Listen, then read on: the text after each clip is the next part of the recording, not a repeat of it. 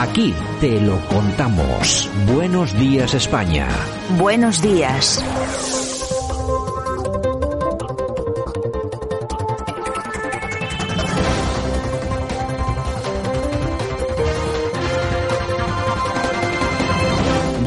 Estamos en esta portada del día 25 de abril 2022, hoy es lunes, tenemos toda la semana por delante y vamos a ver qué es lo que ha sucedido durante este fin de semana, las últimas 48 horas, lo más importante, lo más reseñable, lo vamos a analizar, por supuesto, y como cada día con nuestro buen amigo y compañero, el profesor Sergio Fernández Riquelme. Don Sergio, buenos días. Muy buenos días, Santiago. Bueno, pues un saludo. ¿Qué tal el fin de semana? ¿Todo bien, no?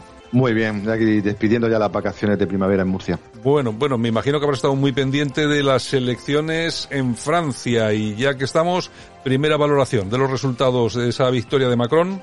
Pues totalmente predecible. Yo ya señalé en su momento que Le Pen estaba amortizada, la opción soberanista podía ser Zemmour y se ha confirmado. En Macron, pese a, unos índices de popularidad bajísimos, a una grave crisis social, económica y política en el país, ha vuelto a ser reelegido. Eh, ha perdido un 8% de los votos, pero creo que el Frente Nacional de Le Pen tenía pocas oportunidades y al final, pues el desenlace era, como he dicho, el previsto. Bueno, en todo caso, el índice de voto a favor de Le Pen ha sido muy importante. El de, el de Macron rozando el 55. Bueno, la cosa ha estado bastante pareja.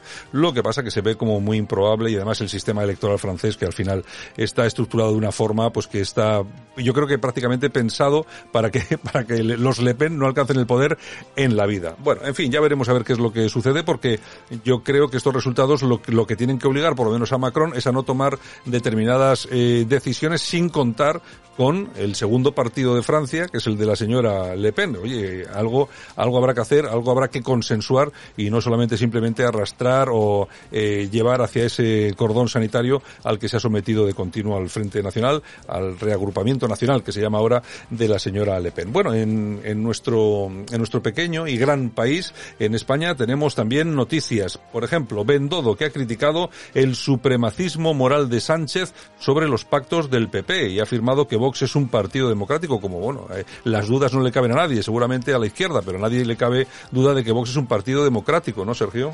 Eh, decía George Orwell que el poder no es un medio, sino un fin en sí mismo. Y cómo se nota que el PP necesita a Vox, que ahora están intentando pues cambiar la visión que tenía Fijo y los suyos antes de llegar al poder. Ahora lo necesitan, el cambio en, España es posible y solo es posible eh, con una coalición PP-Vox.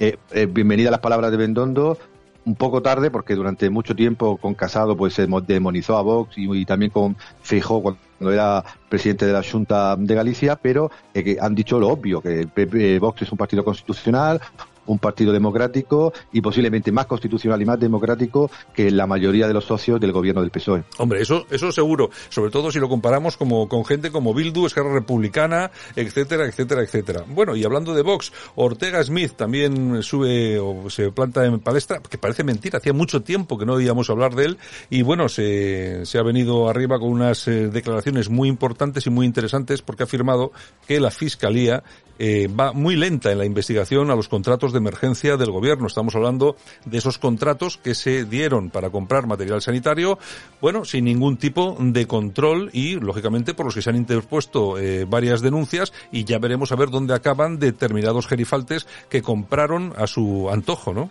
se le echaba de menos al secretario general de Vox porque Javier Ortega Smith era uno de los políticos que calentaba y animaba el escenario político. Ha vuelto y ha señalado algo obvio, que la Fiscalía General del Estado, en manos de Dolores Delgado, va muy lenta a la hora de investigar pues todos los contratos eh, dudosos, conflictivos que hizo el gobierno durante los primeros meses de la pandemia, mientras que por el contrario, cada vez que hay alguna duda, alguna polémica o algún contrato así un poco raro en las administraciones que gobierna el PP, pues las fiscalías eh, autonómicas eh, saltan a la palestra, van súper rápidas y señala eso que hay una doble vara de medir porque al final, como siempre, y lo hemos visto en el caso de Le Pen, cuando en plena campaña electoral la fiscalía utilizó una supuesta ¿no? eh, eh, denuncia eh, por malversación de fondos, justo eh, ese, esa fiscalía es un instrumento del gobierno y no una representación de, del Estado.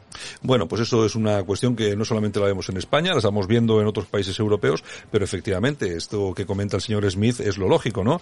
Estamos cansados de, de ver y de leer portadas y artículos de opinión en muchos eh, diarios, en muchos medios de comunicación, hablando, pues por ejemplo, del caso del Ayuntamiento de Madrid con el tema de las mascarillas, un millón de euros que se llevó uno en, en comisiones y el otro no sé si fueron tres o cuatro. Bueno, me parece muy bien que esto se mire y que se lleve ante la justicia, pero no solo esto, tendrá que ser todo. Y ahí es donde está esa lentitud de la que habla el señor Ortega Smith, que parece, que, parece ser que para unas cosas la cosa de la justicia va muy rápida, pero para otras va demasiado lentas. Y seguimos en suelo patrio eh, material doméstico. Unidas Podemos, que quiere que el Congreso censure, preparados todos, ¿no? El pasado esclavista de España y que se honre a las víctimas. Tú fíjate en lo que está esta gente, ¿eh? Sí, es un partido en descomposición y saca pues los temas recurrentes, eh, también muy propios de los bolivarianos latinoamericanos, para pues intentar reivindicarse. Pero hay que puntualizarte, puntualizar a estos señores de, de Podemos, en concreto de Cataluña en común, que lo que no hay que censurar es el pasado esclavista, sino el presente esclavista, porque claro. estos señores apoyan a regímenes políticos eh, comunistas y no comunistas que tienen a sus ciudadanos como esclavos y siempre que eh, se intenta correr un tupido velo sobre la ideología de uno o sobre los hechos de sus aliados, pues se vuelve a ese pasado que la verdad que creo que interesa a muy poca gente más allá de, de, los historiadores. Todos estamos en contra de la esclavitud, como es obvio, es un tema pues que creo que está superado por muchas generaciones que nos unimos, ¿no? Entre diferentes países y, y generaciones y ahora sacar el pasado esclavista de España eh, pues la verdad es que no tiene ningún sentido. Es siempre sí, sí tiene un sentido. Es volver a criticar a, a España, a criticar a la unidad nacional, a nuestro pasado, en lo bueno y en lo malo, evitando como siempre criticar a los esclavos del siglo XXI, esclavos en sus países o incluso en esos socios tecnológicos eh, o neocapitalistas que ellos, pues sí, critican mucho con la boca pequeña, pero luego, como el señor Pablo Iglesias, es un furibundo consumidor de sus productos. Está claro. En todo caso, fíjense ustedes, y solamente hay que pensarlo durante medio segundo. ¿Por qué todos los artículos chinos son tan baratos? ¿Porque son de mala calidad? Eh. Bueno, puede que sean de mala calidad, yo no digo que no, pero hay que reconocer y hay que saber, tenemos que conocer que en China hay una hay un número de, de, ciudadanos muy numerosos, son millones, que trabajan en regímenes de semiesclavitud, pero no solamente en China, en muchos otros países, por no hablar ya, por ejemplo, de Cuba. Cuando hablamos de Cuba, hablamos de las jineteras, eh, parece ser que estamos hablando, bueno, es que unas señoras que se dedican a la prostitución porque quieren.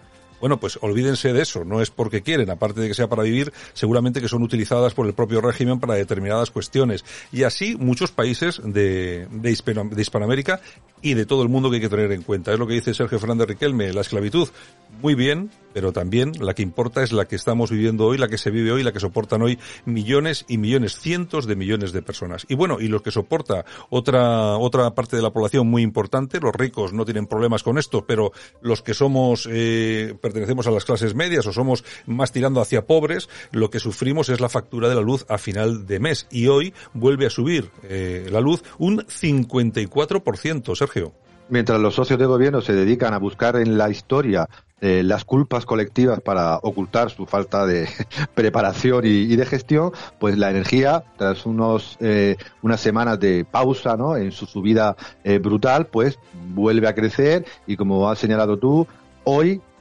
supera el 54% y llega a los 200 euros el megavatio hora.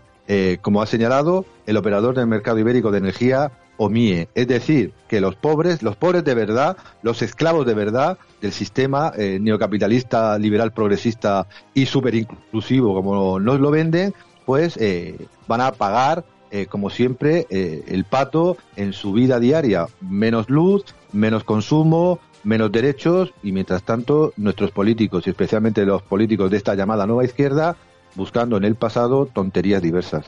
Y bueno, nos vamos con un poco de tablero internacional, geopolítica, geoestrategia, problemas con las Islas Salomón. Estados Unidos y China cortejan a las Islas Salomón. Parece ser que contrariando a Estados Unidos y a varios aliados del Pacífico, las Islas y China han anunciado la firma de un pacto de seguridad, algo que ha sentado bastante mal a Estados Unidos. El poder. ¿Quién iba a pensar que iba a tener importancia un conjunto de islas, las islas de la Salomón, eh, que mm, para nada tenían pues ese impacto geopolítico que tienen otros territorios. Pero este conjunto de islas del Pacífico ha pasado a la primera plana. ¿Por qué? Porque ha firmado un pacto de seguridad con China en el territorio históricamente dominado ¿no? de Asia-Pacífico por Estados Unidos, estas pequeñas islas, eh, muy conservadores en lo moral, muy tradicionales, han decidido desligarse de la tradicional ¿no? Eh, hegemonía eh, de Estados Unidos junto con Japón y Australia en el conjunto del Asia-Pacífico y ha decidido pues firmar ni más ni menos con China un pacto de seguridad que ha hecho saltar las alarmas en medio mundo. Los chinos ya no eh, son simplemente una potencia local que se encierra en sus fronteras, sino que ha decidido, viendo la debilidad occidental, pasito a pasito, buscar regímenes, no a los que colonizar, sino a los que intentar buscar negocios con ellos, porque hay que reconocer que los chinos serán muy malos, pero saben eh, ayudar a regímenes sin meterse nunca en su forma de pensar y en su forma de gestionar la política. Bueno, pues nos vamos, eh, si les parece a nuestros oyentes, con algo de Rusia-Ucrania, pero en esta vez en otro eh, terreno absolutamente diferente. Los líderes árabes que prefieren a Putin antes que a Biden y evitan entrometerse en el conflicto, es decir, que han optado por la neutralidad. Casi la totalidad de los líderes árabes están con Vladimir Putin, a diferencia de Joe Biden, el presidente ruso es un hombre de orden que no se doblega a las presiones de Occidente. Además, los demócratas americanos no dudaron en su momento, recuérdenlo, en apoyar las revueltas árabes de 2011 que sacaron del poder autócratas con quienes se identifican los actuales líderes árabes. Y es que algunos pensaron en aquel momento que se podía, que la democracia neoliberal tal cual la conocemos en Occidente se podía exportar a los países árabes. ¿Cuán equivocados estaban y qué servicios de inteligencia más malos tenían, no? Y no se podía exportar. Lo hemos visto con revoluciones eh, y primaveras árabes que han producido más matanzas eh, que derechos y al final Rusia como China pues son regímenes autocráticos que tienen sus propios valores y sus propias ideas no molestan a esos regímenes sino que buscan simplemente negocios o intereses. Y hay que recordar que la mayoría de estos países árabes eh, musulmanes, especialmente Arabia Saudí, han sido tradicionalmente socios del eje atlántico. Y ahora les pedían desde la OTAN, les pedían desde Washington que colaboraran en las sanciones, que mandaran incluso armas a Ucrania. Y todos estos jeques y dictadores eh, variados han dicho no, no es mi guerra, además eh, no me interesa y prefiero llevarme bien con Rusia porque, como han dicho algunos de sus diplomáticos, Rusia va a ganar tarde o temprano y se va a quedar con una parte de Ucrania, nos guste o no nos guste. Está absolutamente claro, no, sí, la verdad es que uno puede ser árabe o uno puede ser eh, chino, eh, uno puede llevar, yo qué sé, cualquier tipo de vestimenta o hablar cualquier idioma, pero lo que en ningún caso es, es tonto. Y esta gente de tontos tienen lo justo y saben exactamente dónde están. Por cierto, que hablando de tontos y no tontos, fíjate que en elecciones eh, francesas siempre, eh, bueno, se ha hecho un poco de menos a todas las colonias eh, que tenían, que tienen los franceses repartidas por medio mundo. Tú fíjate, hay alguna que es más famosa que otra, como por ejemplo Guadalupe, la Guayana o la Martinica. Fíjate las elecciones cómo han ido ahí. En, en la Guayana, Le Pen un 60,7%. En Guadalupe, un 69 Le Pen y en Martinica un 60,87 Le Pen rompiendo las urnas. Bueno, eh, puede parecer extraño, pero quizá no lo sea tanto, ¿no? Eh, porque creo que me imagino que aquí habrá sido un voto contrario a Macron. Claro, lo hemos eh, dicho al principio con la cita de Orwell, la lucha por el poder.